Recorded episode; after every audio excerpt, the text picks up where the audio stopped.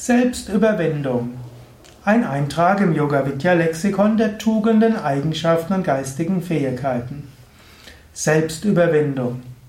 Das ist ein schöner Ausdruck, aber auch ein doppeldeutiger oder vielschichtiger Ausdruck. Zum einen gibt es dort Winden. Man kann sich winden. Hm, irgendwo angenommen, du hast Bedenken, dann kannst du dich winden, zu einer Entscheidung zu kommen. Oder hm, man kann auch sich wenden und so weiter. Das hat damit zu tun. Überwinden, das heißt, man wächst darüber hinaus, anstatt sich zu wenden und irgendwo mit etwas herumwinden. Man überwindet etwas. Und Selbstüberwindung heißt hier, man überwindet das, was man irgendwo innerlich fühlt. Hm?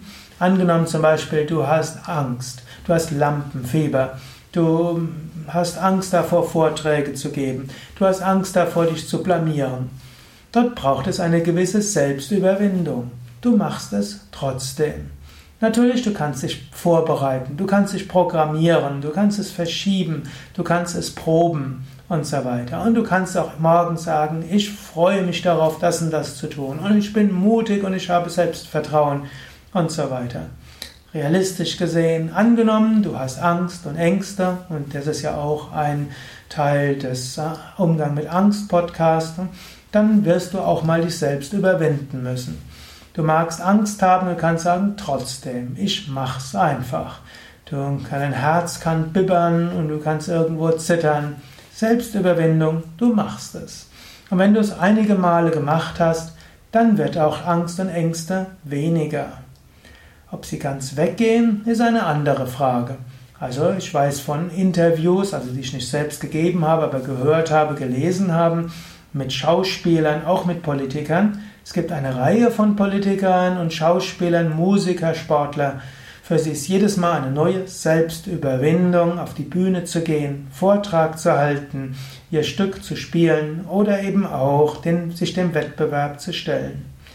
Es ist also nicht eine Frage, dass du langfristig alle Angst und Ängste überwinden musst. Manchmal wirst du lernen müssen, mit Angst und Ängsten zu leben und trotzdem mit Selbstüberwindung das zu tun. Es gibt die Feigen, die tun nichts. Und sie haben Angst und Ängste, kritisiert zu werden und halten sich deshalb zurück. Es gibt solche, die haben natürliches Vertrauen und Mut und die haben diese leichte Unbeschwertheit. Und es gibt Menschen, die haben Angst und Ängste und tun trotzdem das, was nötig ist. Und da gilt natürlich, du kannst arbeiten mit verschiedenen Techniken, die es ja auch in dem Umgang mit Angst Podcast gibt. Natürlich gibt es psychotherapeutische Techniken. Wir haben ja auch eine psychologische Yogatherapieabteilung von Yoga Vidya, wo du lernen kannst, mit Ängsten anders umzugehen, in vielerlei Hinsicht Ängste auch zu überwinden. Wir haben ja auch Seminare, Überwindung von Angst. Aber realistisch gesehen, wenn du jemand bist, der dazu neigst, Angst und Ängste zu haben, positiv formuliert, alle Risiken zu sehen, und auch deine eigenen Kräfte ja, realistisch einzuschätzen, also siehst, du beherrschst nicht alles, dann brauchst du Selbstüberwindung. Mit Selbstüberwindung Angst und Ängste überwinden. Das ist eine der Königsdisziplinen. Langfristig gesehen kannst du sagen, wirst du Gott verwirklichen, tiefstes Vertrauen haben. Kurz- und mittelfristig braucht es immer wieder Selbstüberwindung.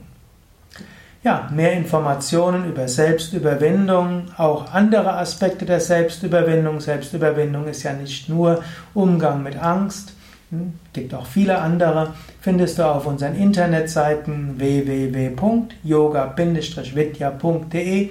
Dort findest du auch einen umfangreichen Artikel zum Thema Selbstüberwindung und du findest auch mehr Informationen über Umgang mit Angst. Gib einfach in das Suchfeld ein Selbstüberwindung oder Selbstbeherrschung oder Angst oder Umgang mit Angst. Du bekommst viele weitere Tipps und Möglichkeiten.